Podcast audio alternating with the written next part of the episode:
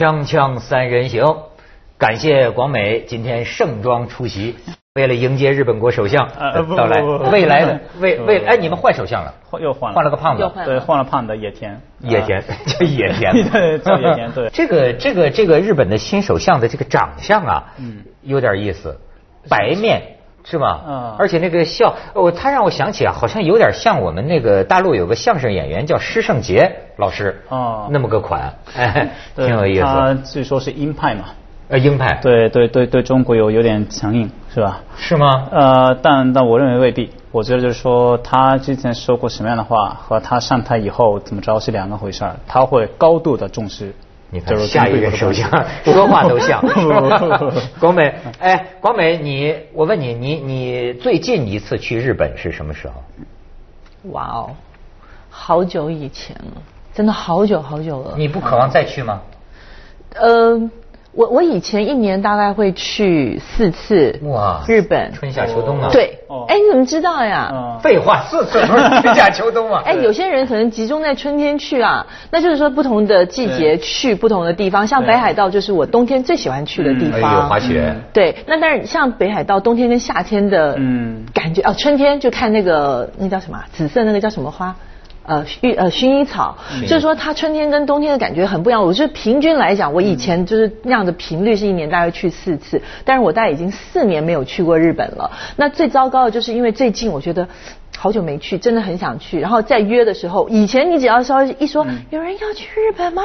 大家说我要我要我要我要。现在基本上就是，嗯，去日本不是吧？你嗯为你为为为什么为什么？你说为什么呢？大家一直就是说辐射色变，对，哎，这个是啊，你这个我跟你不能否认的我跟你说，这个加藤，就是我最近呢闹了这个焦虑症，我就说，哎，我在香港飘过来不是我在香港请人吃了个日料，过去我们常去啊，特别好吃，原来都是标榜的，全是从当天从日本运过来的嘛。吃完了之后，我突突然想起来，哎呦，坏坏坏，怎么吃起这个来了？哎呦，然后我就觉得我这个腹中啊不太舒适。然后我说 对，我说哎，心里作用心理啊我说这事儿有人管吗？就是哎，我就就问问他们，我说比如说没人管。国家政府负责吗？比如说我们在香港，嗯呃，公开的饭店里要是吃了日本寿司，如果说这里边含有高辐射，嗯这有人知道吗？有有人替咱们管这事儿吗？这这个您得相信香港有关部门啊，这个香港有关部门或者至少日本料理店的厨那个老老板肯定会过关过关的把关的，这肯定没问题。这这还不好说。不不，我我这就你不要说香港的日本料理店，我最近一直在日本嘛，我也刚刚在日本这个跟我们的政府的人就是一块儿去了一下这个日本的旅游的地点，包括中国人很熟悉的这个京都奈良，啊包括我我家乡伊豆、箱根、东京什么秋叶原，我都去了。哎呦，衣食住行没有任何的问题，不要说辐射，依然是世界上最安全的地方之一，怎么讲呢？吃吃的很健康，啊，是吧？住的也很辐射你看得见吗？看不见的。那你就跟我们说这不不要说这里面有辐射啊、任何地方都有辐射的。他刚才跟我讲，他刚才跟我讲，啊他说我跟你说，我量过了，北京的辐射高于日本，是不是？这这 我这可能就是说那具体的数据我忘了，但就是说任何地方都有辐射。那现在在日本呢，除非你得靠近福岛核电站，远离那儿大概二十公里的地方，其他都没有问题。中国人特别喜欢的，比如京都、奈良啊，都没有问题。我跟你说，嗯前一阵儿我去台湾，我去买一个我喜欢的一个日本牌子，嗯就是这个的这个衣衣服啊，它那个人家日本都是天然的这种质量，你知道好多意大利的牛仔裤啊，这个布。都是日本产的，日本进行最初级的这个染，那到意大利它在处理，你知道吗？所以那个那个布料啊，穿在身上纯棉的，极舒服。然后我就怕这个，然后我就问这个店员儿我说你自打地震之后，我没在你们这儿买过衣服。我说这个有没有你们这衣服是地震之后运过来的吗？他说是啊。我说这有没有问题啊？他说哎，我们总部啊出了这么一个声明，嗯他说您看一看。我跟你说，我要没看这个声明了，我本来还准备买一件衬衫，嗯看了这个声明呢，起到了反作用。是什么声明他这个声明啊，本来是说呀，说本公司啊，这个很负责任，我们做了研究。真正受到影响的是在辐射中心三十公里以内的范围内会有影响。嗯，但是我们向可以保证，向您保证，本公司所有产品从原料到制作啊，都在一百五十公里处。我一想也不远呢，这一百五十公里，呃，没有问题的。这个您这个不能这样抵制日货哈。呃，我 不能这样抵制日货。其实我这次确实有影响的，比如说像这样二位这样的，就是说。对日本旅游感兴趣的，这两位朋友，那我就是说我代表日本人民欢迎哈。你能代表辐射欢迎我不不不不，我说非常的安全。但就是说，确实我到了到了京都奈良的那些酒店，他们确实跟我说，最近游客少了，游客少了，包括尤其是中国的游客啊，欧美的游客已经恢复到原来的水平，灾前的水平，他们还过得很 happy 的。但就是说，中国的游客呢，始终不回来。但他他们问我为什么？我说，就是尤其是包括年轻的留学生、研究生等等，也始终不回来。我跟他们说，可能有家长独生子女，可能家长不放过，呃，是吧？家长不放心。但年年轻人很很愿意回来的。加藤的这番说话，加上前面，我都觉得你好感感觉真的很像日本政府派来做这个消毒工作的。我是百人不如我百人不如一见，我是亲眼看到。我知道，我知道。但是我跟你讲，我身边的这帮朋友呢，反应是非常两极的。嗯有一帮朋友呢，就是专门觉得现在是讨便宜。对，捡方便，因为没有那么多的人潮，飞机飞日本的永远都是空的。然后什么呃，那个餐厅以前老几间订不到位的，现在也都定位。以前呢就是打死不打折的，没有折扣的，现在都是那种属于买一送二的那种。所以他们就特别开心，就是哇，恨不得每个月都去，每个月都去。那有一帮人呢，就是说我还是先看看那个大家去完之后反应怎么样，三五年之后咱们再讨论去日本的问题吧。哎，如果可能的话，我可以早去了，因为我身边的朋友还都是啊，没有一个不是不不是挺日本的，而且说的那个理由啊，嗯，我觉得真是很有中国特色。我身边每一个最近去了日本的朋友都跟你说，哎呀，文涛啊，你是个中国人了。你每天吃的那个东西，那比那个日本的辐射你一百年都毒，你都活过来了，你还在乎这个？美国都不，美国都可以不去，中国人怕什么？这这怎么不能去？而且就像你说的，他都不是在辐射地区。而且我告诉你，我们中国人民真的是支持日本的。你看，一个是啊，我国公民赴日个人游是吧？从九月一号正式取消财产和职业的限制，对，停留期限从十五天延长到。三十天，嗯，没有固定工作啊，呃，也这个如果能够提供比较好的收入或者财力证明，嗯，一样可以申请。这是我国对华政策的放宽，哦，是吗？这是我国对贵国的。感谢我们，还感谢你们。不不不，我们互互相感谢，互相感谢。就我跟你说，这你得感谢我们。就是说啊，最近日本调查了，最近日本调查了啊，业界人士反映。震后锐减的外国游客数出现恢复的征兆。嗯，目前外国游客数量基本已经恢复到二零一零年同期的百分之七十五，恢复一大半了。这里讲讲到，特别是中国富裕阶层游客陆续来日，你知道吗？高级手表、首饰以及名牌产品等消费意愿，跟地震前相比丝毫没有减退。中国大陆游客的消费金额最高，Number One。为二百九十九亿日元，第二名是就是一百六十八亿日元，韩国。第三名又是中国的台湾，台湾一百六十七亿日元。一项相关调查表示，百分之八十九的游客对日旅游表示非常满意或满意，超过百分之九十三的受访者表示希望再次来日。你知道这是您的这个介绍和朗诵呢？我认为是属实的。你以为这叫朗诵吗？不是，这介绍。太小看我的朗诵意识了。我没朗呢。我说，我说实话呢，就是稍微透露一下，就是说我们现在的政府呢，我们说 OK，我们现在需要靠旅游来拉动经济，我们要拉动内需嘛。日本是面临一样一样的问题，拉动内需，那我们不能光靠本国人民，所以要必须得靠中国人民，比如说银座。银座是现在是银联卡最通用的地方，日本银座是吧？啊，银座嘛，就是这个银银联卡非常通用，因为我们就是非常的期待中国的游客能够好的消费。最近呢，我们又把我们的目标更更更加的细化，我们针对中国的富裕的阶层，尤其是女性，就广美嘛，就这样的阶层，就是就是这样的阶层，是吧？能够请他们，耶第一次来，然后请他们再来。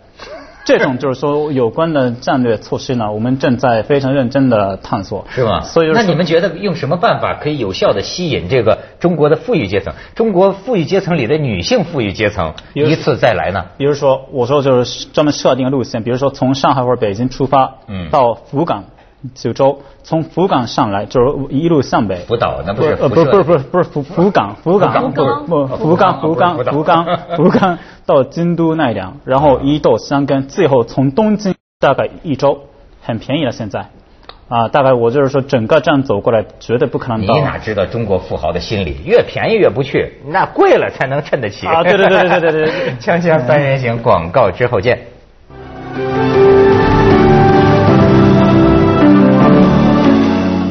但是你这一路去视察呀，我倒真想知道，经历了那么大的这个地震呐、这个日本人他这个现在心理上是惊魂未定呢，还是已经又恢复正常了？完全？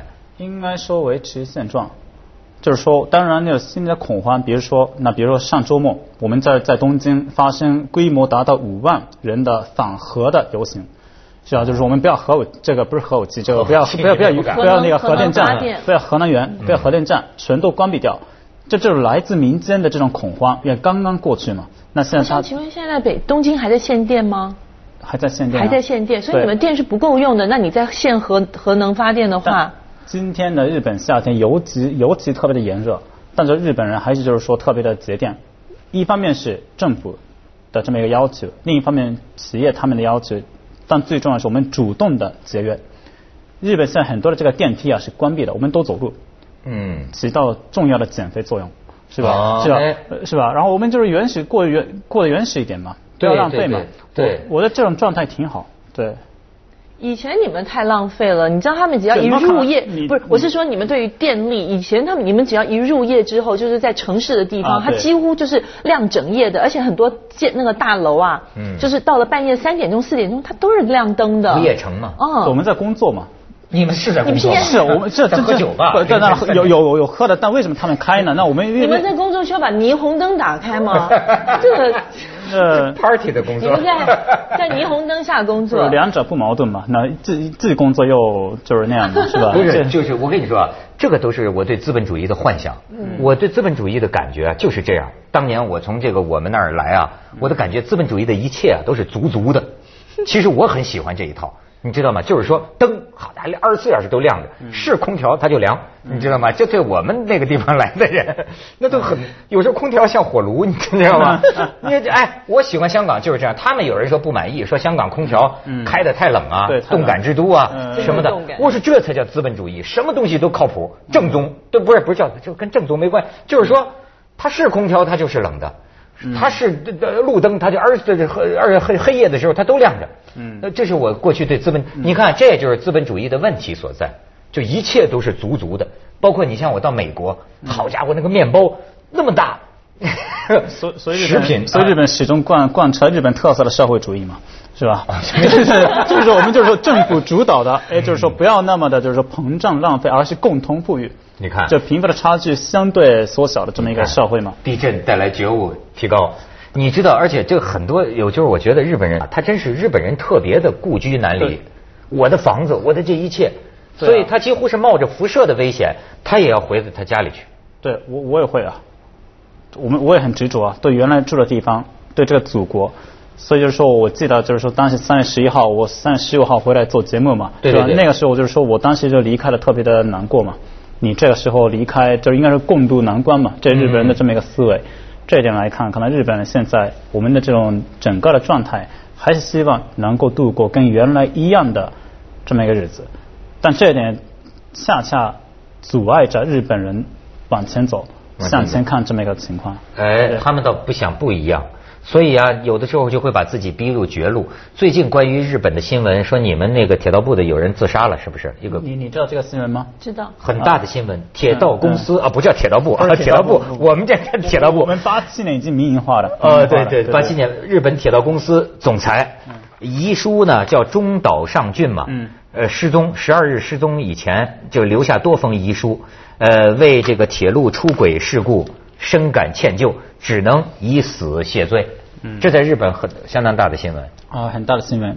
其实这不是一次性发生，就是说他原来他上任社长以后呢，比如脱轨事件、财政赤字各个方面都陷入低谷之后呢，他的压力一年比一年的就是多，嗯就是积累，最终哎这样自杀，引起周围人的这种特别惊讶的这么一个反应。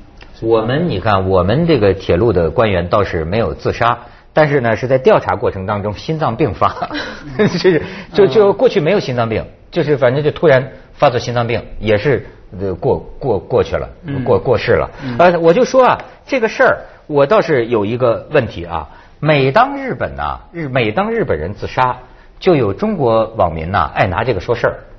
就是比如说食品安全啊什么的，嗯说你看日本人，人家就以死谢罪，就动不动就老爱说，你看我们中国啊，这个这个什么都吃出什么什么什么什么什么来了啊，这负责任的人，你怎么没有日本人这个劲儿？不怎么不以死谢罪什么的？哎。都爱这么聊，我倒是真想听听啊！嗯你作为一个日本人，嗯你对这种现象你怎么看？我稍微冒着一点风险说，嗯对于日本人来说，自杀，它是某种意义上是最后的一条退路。你实在忍不住了，不是切腹嘛？啊切腹是就是说一种寻国的行为，但就是说你在这个社会里，在这个单位里，在这个家庭里，你实在做不下去了，那你该怎么办？你你不能正常过日子嘛？那就是说啊只能最后的一个选择自杀，而且呢，自杀是一种一种交代，就是我我觉得这样讲吧，老一辈的日本人哦，嗯我觉得他们的责任感还是就是责任感是最大过天的。这位先生他已经六十四岁了，今年。而且他从大学毕业，他还是东京大学的高材生啊，在那个年代的东京大学，那很不得了的事情。东京大学一毕业之后，就进了铁道部，进了铁铁道铁路公司，当年的铁道部，哦当年的铁道部。你真是铁道部啊，一直到现在，一直到他殉职殉殉殉身的那一天，他都是一直待在铁道部里面。所以我觉得这种责任感的那种，其实我后来我还特别请我们那个以前的驻日记者宋看看小姐帮我上日本网站帮我查，我说到底出了什么大事情？因为国内没有太多的报道，就是细节的报道。后来他讲了一一溜，发生好多好多事情，包括零件脱落。哦，嗯就是你就会觉得说，这这么鸡毛蒜皮大的事儿，需要你殉职吗？这就我就是觉得代表了这个很多日本人，他们就觉得说，这个呃公司在我人就在，公司出了什么事情的时候，我就以死谢罪。但是你说咱能倡导这个吗？这当然不能倡导这个。这种文化嘛，他你没听他讲说这也是最后的一条退路，因为他解决不了，那舆论的压力非常厉害哦。听说在日本，对舆论的压力非常厉害的，而且他们是是穷追猛打的。对日本这个大众的压力，其实也稍微冒着一点风险来说，其实他的逻辑跟首相下台是一样的。啊，首那对于因为内阁总理大臣首相来说，你下台意味着你你结束你的政治政治生命政治生命死亡嘛。啊，但是他在他们看来，下台就是一种交代，你做不好了是吧？经济上不去是吧？这个跟中国的关系搞不好是吧？这个支持率内阁的支持率下降之后呢，哎，我们的大众的媒体无形中告诉他你该下台，我我下台，这样的话你负了责任了。嗯就是对那中六十四岁的这个中岛先生也好，嗯包括这个监制人是吧？他也最后走的时候也挺，就是就我做到了，最后那我下台，我最终负到责任了，啊，就是到此为止，就是这么一种观念在里面，嗯。哎呦，这个东西对生命啊，那就等于说他觉着一个人呐、他的荣誉生命，嗯不不就是他的个人生命，是吧？像咱们还有个好死不如赖活着呢，再怎么着，就是叫叫叫叫什么呢？就是。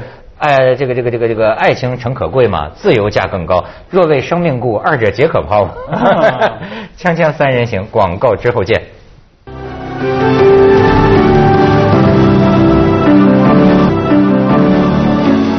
哎，光美有问题问他。对，因为我刚才问他，我说现在的日本年轻人还是不跳槽的吗？还是不跳槽？因为我以前知道日本人就是说，除非公司把我赶走，如果公司破产，我可以跟公司共体时间。我陪公司一起度过，我可以减半薪水，我甚至于不拿薪水。我一直到公司恢复元气之后，然后我我再恢复正常的生活，自己可以饿肚子。但是我不晓得现在一代年轻人是不是还能够做到这样子。呃，其实有做不到的人，但是我们依然是这么一个终身雇佣，是吧？就是说，这公司不可能那么轻易的把他开除掉，那员工也不可能那么轻易的跳槽。哎，但是我我也有问题啊，就因为那如果真是这么美化的说的话啊，呃，员工应该爱公司，对吧？但是如果公司不爱员工呢？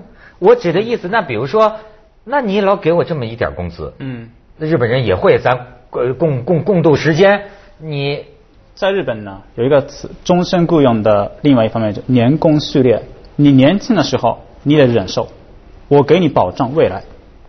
保障未来是什么意思？就是说。我们的工资啊，第一年是很低的，按年按年按年龄递增的，按年龄递增的，而不是按实力递增的。这个我真是论资排辈啊！我很小的时候曾经在一家在台湾的一个日系的百货公司里面打工过一年的时间，那个时候里面所有的那个标的非常清楚。每年以百分之五递增，你要知道，你工作三十年之后，那个百分之五是非常吓人的一件事情。我告诉你，我现在在工作的那个那个部长啊，就是那个时候的经理，嗯，他现在已经到去了总经理，他到现在二十几年了，还在原来的地方工作。嗯那他就翻了多少个百分之五、百分之五、百分之五？对，他是日本人，他那个时候是从日本被调到台湾来工作的，所以我我就觉得，就是说，他们对于工作的那种责任感，也来自于。他们不换公司，他们永远的目标跟对象，他们要服务的只有。但是你这个论资排辈，就是说你工作成绩突出不突出不管，你就都百分之五，干的好坏都百分之五。所以我说我过贯彻日本特色的社会主义嘛。